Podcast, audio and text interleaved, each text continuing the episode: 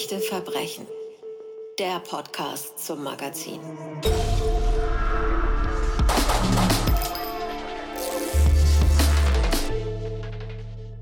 Mehr als 10 Millionen Treffer gibt es im Internetsuchprogramm, wenn man Alphabet Killer eingibt. Angefangen von einem Wikipedia-Eintrag über Infos zu Filmen und Büchern bis hin natürlich zu Zeitungsartikeln aus aller Welt und Fotogalerien. Ich hatte Post von Joe Naso bekommen, Post aus der Todeszelle. So beginnt der Artikel Der Alphabet Killer von Malte Herwig im aktuellen Magazin von Echte Verbrechen und darum soll es auch heute im Podcast gehen. Hallo Malte. Hallo Anja. Also zunächst solltest du erstmal erklären, wieso hieß dieser Mann eigentlich Alphabetkiller? Ja, Alphabetkiller oder Buchstabenmörder auf Deutsch ähm, hieß er, weil, also ist der Spitzname, den ihm die Ermittler gegeben haben, beziehungsweise die Presse, weil seine Opfer äh, jeweils äh, die gleichen Initialien im Vor- und Nachnamen hatten. Äh, Carmen Colon, Pamela Parsons, Roxine Rogash und Tracy Tafoya. Ähm, deswegen wurde er der Alphabetkiller getauft, aufgrund dieser Buchstabenähnlichkeit. Und interessanterweise, diese Morde fanden so in den 70er, 80er, 90er Jahren statt. Es gab in den 70er Jahren auch ähm, an der Ostküste mal äh, ein, eine Serie an Morden mit Frauen, bei denen das auch so war. Aber mit der hatte er offensichtlich nichts zu tun, wie die Ermittlungen ergaben. Die Frage ist dann hinterher immer, war das ein Zufall oder war das System? Dazu kommen wir noch, aber äh, und auch zu den Briefen, die du dann ausgetauscht hast mit diesem Mann. Aber ich würde gerne mal wissen, wann hast du angefangen, dich dafür zu interessieren, für diesen Fall und für diesen Mann? Ja, ich habe irgendwann davon gelesen. Es ist ja auch insofern ein ungewöhnlicher Fall, ein ungewöhnlicher Täter, weil Joe Naso der 2013 für den Mord an sechs Frauen äh, verurteilt wurde und zum Tode verurteilt wurde, ähm, der vermutlich einer der ältesten Inhaftierten äh, im Todestrakt äh, von San Quentin in Kalifornien ist. Ich muss dazu sagen, ich bin gegen die Todesstrafe, äh, ganz unabhängig jetzt von den Taten, die verübt wurden. Aber ich fand das an sich schon interessant, dass da jemand sitzt, ähm, in, in, so einem hohen Alter und habe mich gefragt, ja, wie ist das? Äh, worüber denkt man danach? Äh, beschäftigt er sich mit seinen Taten? Er war ja nie geständig. Und äh, dem wollte ich nachgehen. Das war ungefähr, ja, vielleicht so vor vier, fünf Jahren. Und dann habe ich äh, ihm mal geschrieben. Nun hast du schon so Zeiträume benannt in den 70er, 80ern äh, und dann 2013 die Verurteilung. Dazwischen liegt sehr viel Zeit. Der Mann hat ein Doppelleben geführt und das hat gedauert, kann man fast sagen, bis zum 13. April 2010. Kannst du uns ein bisschen mehr über diesen Mann erzählen, wie er gelebt hat? Was war das für ein Mann? Was wusste man über den, als man angefangen hat zu ermitteln? Das ist ja nicht zufällig passiert, sondern es gab wegen kleinerer Delikte offenbar dann Besuch der Bewährungshelfer bei ihm. Genau, er ähm, war wegen Ladendiebstahl, äh, hatte er eine Bewährungsstrafe verpasst bekommen. Er lebte als Rentner in Reno im Bundesstaat Nevada. Ähm, und naja, er galt unter Nachbarn als ein bisschen seltsam, ein Eigenbrötler. Äh, sie haben ihm den Spitznamen Crazy Joe gegeben. Und äh, an diesem Tag, ähm, am 13. April 2010, bekam er Besuch, weil er, äh, er hatte wieder was mitgehen lassen im Supermarkt und er bekam Besuch von einem Bewährungshelfer und äh, der fand eine Patrone äh, im Aschenbecher. Und das ist Waffenbesitz oder Munitionsbesitz ist ein Verstoß gegen die Bewährungsauflagen. Äh, da ist der Bewährungshelfer dann ähm, da ist er misstrauisch geworden, hat gesagt, oha, hier müssen wir mal nachschauen. Und dann hat er sich mal genauer angeschaut, wie dieser Joe Nasu da lebte. Allein in einem Bungalow. Dieser Bungalow war ziemlich äh, messy-artig, äh, durcheinander, äh, überall Papier und alte Magazine und so etwas. Und das waren dann, dann schaut, schaute dieser Mann zum ersten Mal genau hin. Das waren so Fetischmagazine aus den 70er Jahren, wo äh, Frauen mit Strapsen fotografiert waren. Und es ging auch um so eine Art Leichenfetisch. So, ist es eine, eine, eine tote Frau, die da fotografiert wurde? So etwas. Ähm, und zwei Zimmer waren verschlossen, die waren verriegelt. Und der Bewährungshelfer hat äh, Joe Naso aufgefordert, äh, diese Zimmer zu öffnen. Das wollte er erst nicht. Dann hat er Verstärkung geholt. Sie haben sie aufgemacht und da haben sie dann, ähm, da haben sie dann äh, in der Garage schließlich haben sie zehn Schaufensterpuppen gefunden, äh, lebensgroß, die da äh, standen. Beziehungsweise eine hatte eine Schlinge um den Hals und war aufgehängt worden. Und die hatte er in Kleidung und Strapsen äh, kostümiert und ähm, auch ähm, äh, also mit Lippenstift bemalt. Das war eine, eine richtige, ja, eine Freakshow eigentlich. Und sie fanden Aufzeichnungen, Listen. Einmal ein Tagebuch, in dem er über mehrere Jahrzehnte ähm, beschrieben hat, wie er Frauen missbraucht, vergewaltigt, sexuell missbraucht, äh, und ganz nüchtern notiert. Das hat dann den Spitznamen durch die Ermittler Rape Journal bekommen. Und sie fanden noch etwas Zweites, eine Liste mit zehn, nicht Namen, sondern einfach nur Beschreibungen. Jedenfalls jedes Mal ein Satz. Girl from uh, Hellsburg, Girl near Port Costa und so weiter. Und dann standen sie jetzt vor der Frage, was bedeutet diese Liste? Das ist ja genau der Punkt. Man kann Schaufensterpuppen finden. Das hätten ja auch Kunstobjekte sein können. Also da ist ja nicht gleich ein Verbrechen zu unterstellen. Haben die natürlich aufgrund verschiedener anderer Dinge gemacht. Aber ähm, die Uhr fing dann an zu ticken, weil Joe Naso ist ins Gefängnis gekommen wegen dieses Verstoßes gegen die Bewährungsstrafe. Das heißt, die hatten ein bisschen Zeit, um herauszufinden, ob es diese Dinge wirklich gegeben hat, die er da aufgeschrieben hat und ob diese Frauen tatsächlich zu finden waren. Also die mussten sich wahnsinnig beeilen, um eine weitere Anklage zu untermauern. Wie ist denen das gelungen? Genau, sie hatten exakt ein Jahr Zeit. Das war nämlich die Strafe, die er aufgebrummt bekam für den Verstoß gegen die Bewährungsunterlagen.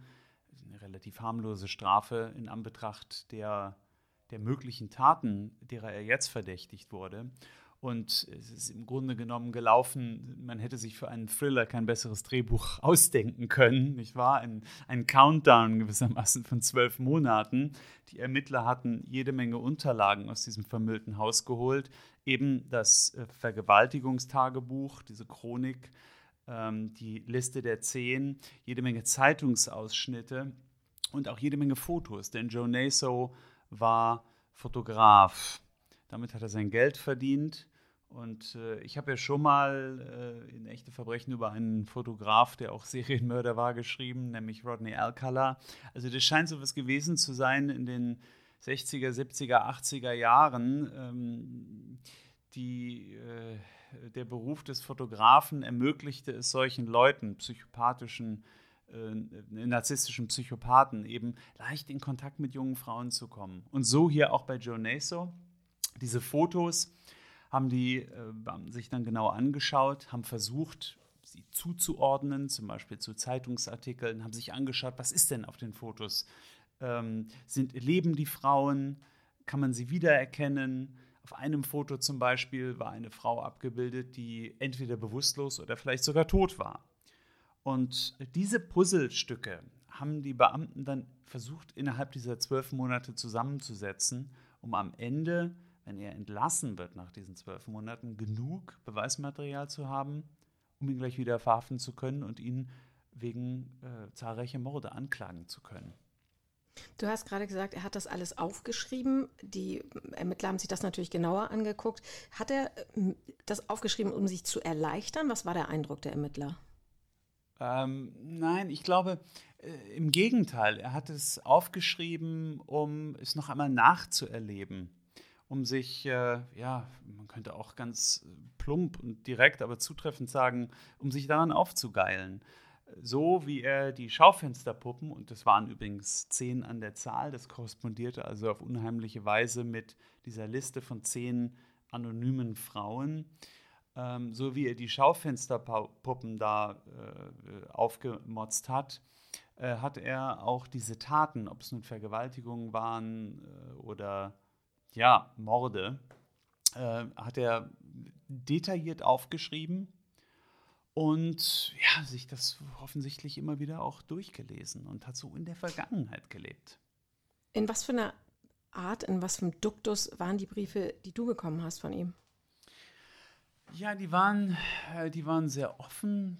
Ich weiß jetzt nicht, ob ich äh, charmant sagen würde, aber ja, äh, also so in einem Plauderton, durchaus unverdächtig. Ähm, ich habe ihn höflich und direkt aber auch angeschrieben. Ich habe in meinem ersten Brief geschrieben, Dear Joe, may I call you Joe und so weiter. Und er ist direkt darauf eingegangen und hat dann äh, hat mir dann geschrieben, weil ich ja sagte, ich, ich, ich bin aus Hamburg ähm, und ich würde ihn gerne treffen. Und er schrieb, ach, Hamburg, ja, da war ich mal vor fast 50 Jahren. Und er erinnerte sich noch an Details, an irgendeine Frau, die er da in Hamburg getroffen hatte und wohl ganz hübsch fand. Und das berichtete er mir. Und im Nachhinein muss ich natürlich sagen, das ist, ist, interessant, dass er sich an solche Begegnungen erinnert. Man könnte sich glatt fragen, okay, ist da hier auch was gewesen? Hat er hier jemanden vergewaltigt? Ähm, das, ist, das ist schon recht unheimlich. Er hat noch eine andere Bemerkung gemacht, deren Tragweite mir erst, äh, nachdem ich wirklich tief eingestiegen bin in den Fall für diesen Artikel, klar geworden ist. Er hat den interessanten Satz mir geschrieben, uh, My only future is my past. Ich fragte ihn, wie es so ist im Todestrakt. Uh, und er sagte, meine einzige Zukunft ist meine Vergangenheit. Und das ist ja, wenn man sich uh, diesen Modus operandi anschaut, er hat in der Vergangenheit gelebt, der Vergangenheit seiner Taten.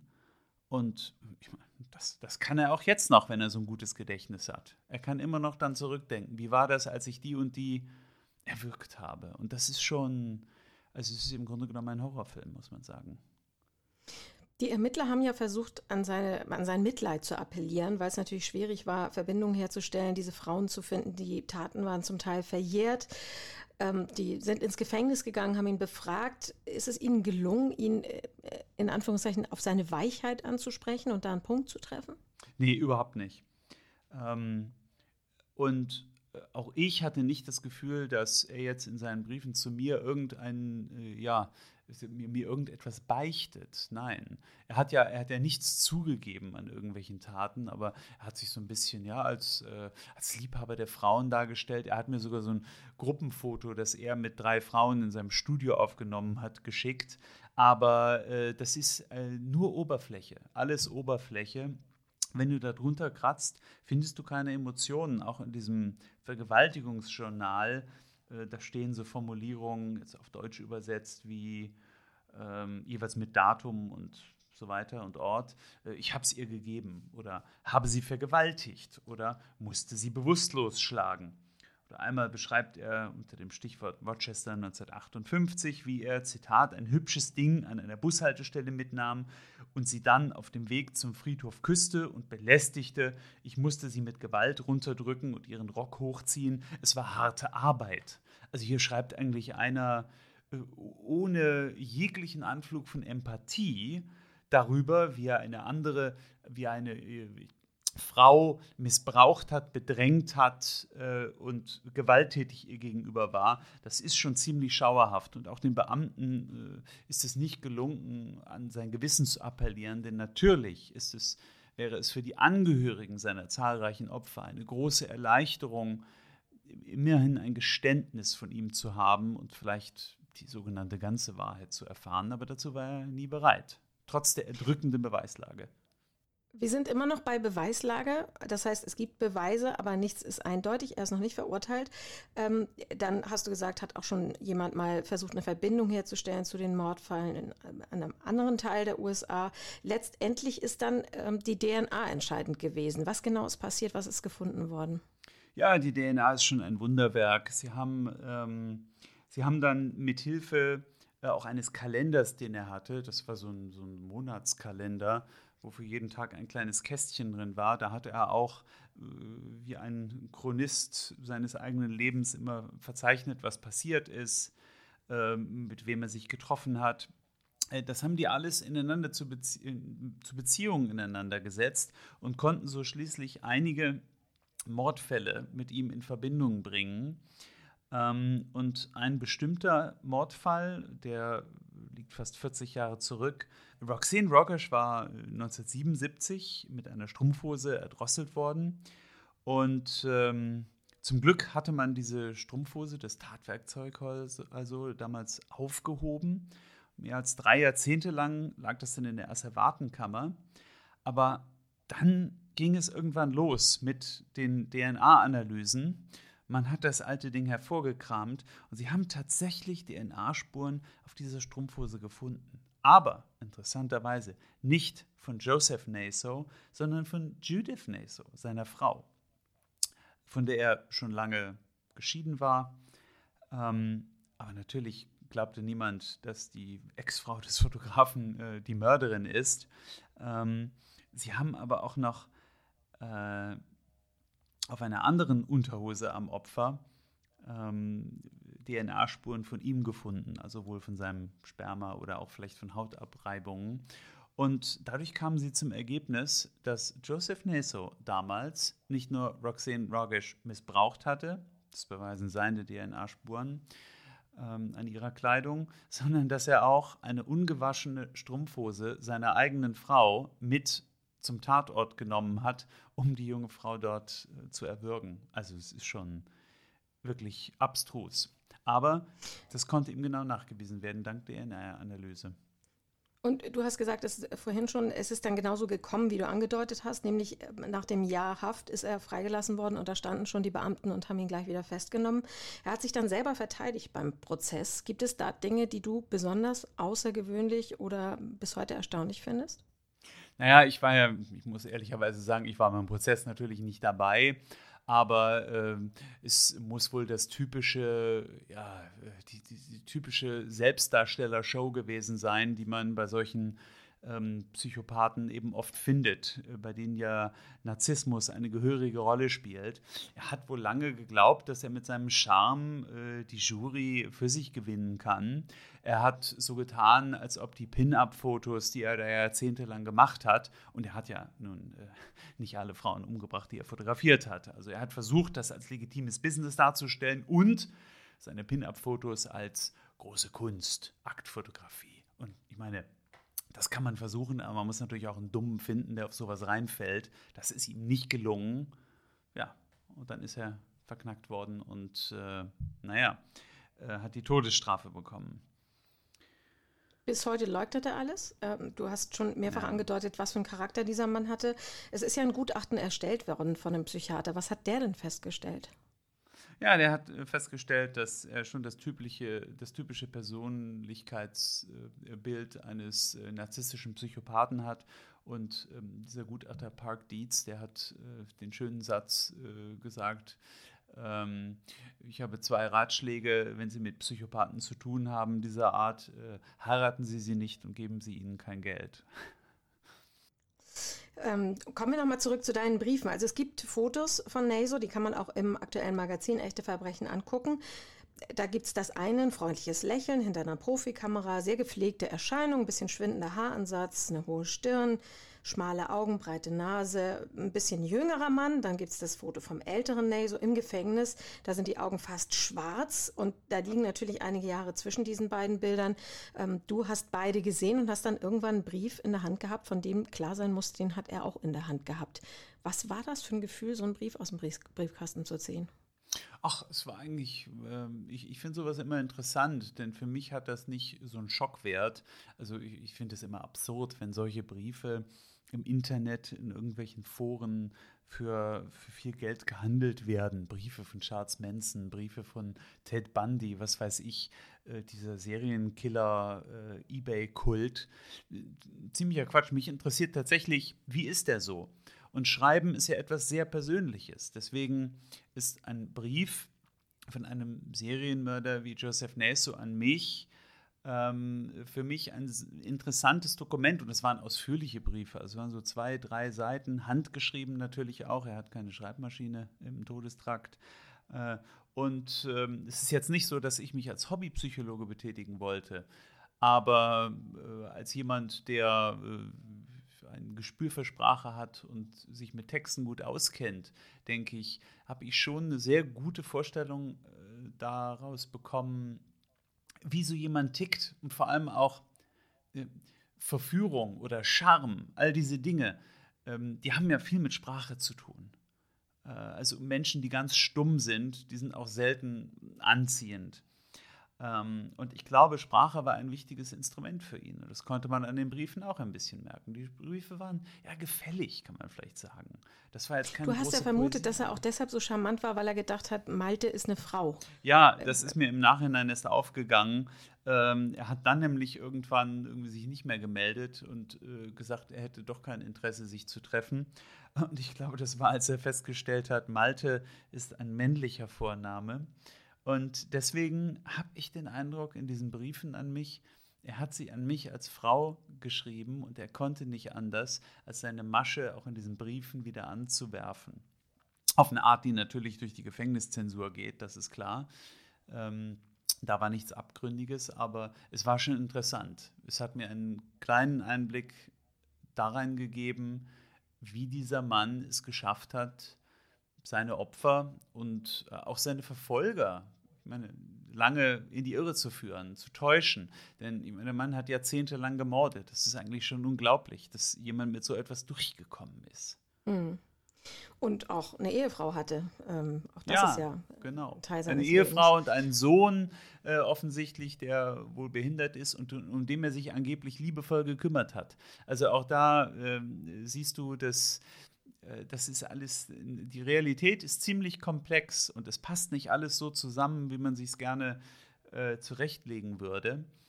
Aber äh, am Ende ist, äh, ist es ein Mann mit schlimmen Abgründen. Und wenn du genau hinschaust, dann ahnst du sie.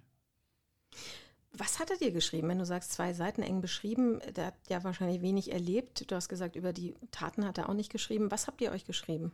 Naja, ich habe ihn schon nach dem Gefängnisalltag gefragt. Einfach, das gehört für mich dazu, denn ich mag es nicht, wenn ich als Journalist, äh, ich habe immer, wenn ich mit, mit Häftlingen, ob das Verbrecher sind, also Mörder, Serienmörder oder wegen minderer Sachen im Gefängnis, ich habe immer ein sehr starkes Bedürfnis, da nicht als eine Art Tourist ins Gefängnis zu gehen, wenn ich ihn persönlich treffe, oder auch hinzuschreiben, um mir einfach irgendwas abzuholen. Denn es ist ein unglaubliches Privileg in der Begegnung mit so jemandem, nicht im Gefängnis zu sein. Ich war immer froh, wenn ich Interviews in Gefängnissen gemacht habe, dass ich rausgehen konnte nach dem Interview, in die Freiheit.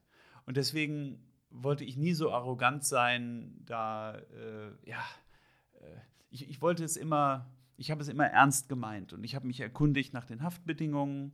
Wie gesagt, ganz unabhängig von der Tat. Habe ihm auch geschrieben, dass ich die Todesstrafe nicht in Ordnung finde. Aber natürlich habe ich ihm nicht geschrieben, dass ich glaube, er ist unschuldig und äh, ich will ihm auf jeden Fall helfen, seine Unschuld zu beweisen. Nein, so weit will ich natürlich nicht gehen. Ich wollte aber, dass er mir von seinem Leben erzählt und dann vielleicht auch ja, dadurch ihn ein bisschen besser kennenlernen. Du hast schon gesagt, natürlich wird die Post kontrolliert, Eingangs- und Ausgangspost natürlich im Gefängnis. Wie sehr muss man da zwischen den Zeilen lesen oder wie sehr kann man zwischen den Zeilen lesen? Ja, das ist eine gute Frage. Ich meine, zwischen den Zeilen lesen ist immer eine Einladung zur Überinterpretation. Ich wäre da vorsichtig. Aber äh, auch in den Zeilen, ich meine, es gibt Sachen, die keinem Zensor auffallen, nicht wahr? Dass er jetzt schreibt, also die Tatsache, dass er sich erinnert an eine Begegnung mit einer Frau in Hamburg vor 50 Jahren und mir davon berichtet. Das, äh, das ist nichts, was zensurwürdig wäre, aber es ist doch schon ziemlich vielsagend für die Art, wie er denkt und dafür, wie er als Archivar seine eigenen Taten und Obsessionen, mörderischen Obsessionen äh, unterwegs war. Und das ist, also letztendlich ist Zensur ein ziemlich grobes Instrument ähm, und glaube ich, nicht das große Problem, wenn man auf diese Art korrespondiert und trotzdem verstehen möchte, mit wem man es zu tun hat. Und liest man da was raus wie Verbitterung oder Wut oder so ein Ungerechtigkeitsempfinden, wenn er immer noch sagt, er ist unschuldig? Äh, Verbitterung seinerseits, meinst du? Ja. Nein, er hat eigentlich dann äh, relativ klar, äh, er hat einfach klar gemacht, dass er, dass er unschuldig ist. Verbittert wirkte er jetzt nicht. Also ich, ohne ihn jetzt persönlich dann tatsächlich besucht zu haben, äh, würde ich das nicht gerne beurteilen, aber ich würde fast sagen, er hat ja seine Taten noch und kann nach wie vor in ihnen schwelgen und vielleicht vielleicht verschafft ihm das eine gewisse Genugtuung. Das ist natürlich ein schrecklicher Gedanke, wenn man wenn man an die Opfer denkt äh, und an die Konsequenzen, nicht nur für die Opfer, sondern auch ihre Familien. Aber das kann er selbst in der Todeszelle noch. Das bleibt ihm unbenommen und dafür muss er sich, ja, als Christ würde man sagen, vor dem Schöpfer verantworten. Hast du Neues erfahren über diesen Aufenthalt im Todestrakt? Nee, ich habe ihn jetzt aber auch nicht äh, speziell nach dem Todestrakt ausgefragt, sondern. Ja, ich dachte, wenn er von seinem Alltag erzählt, wird er die erzählen, was da so passiert, was er macht, äh, wie sein Tag sich überhaupt gestaltet. Nein, er hat jetzt mir keine Chronik seines äh, Tagesablaufs gegeben, sondern mehr oder weniger bestätigt, dass es natürlich öde und monoton ist. Ähm, äh, da ist auch die Frage, das, das sind dann tatsächlich wieder so kleine Fakten, da ist er wahrscheinlich auch etwas beschränkt darin, was er jetzt genau sagen darf darüber, wie ähm, so ein Todestrakt, Todestrakt organisiert ist.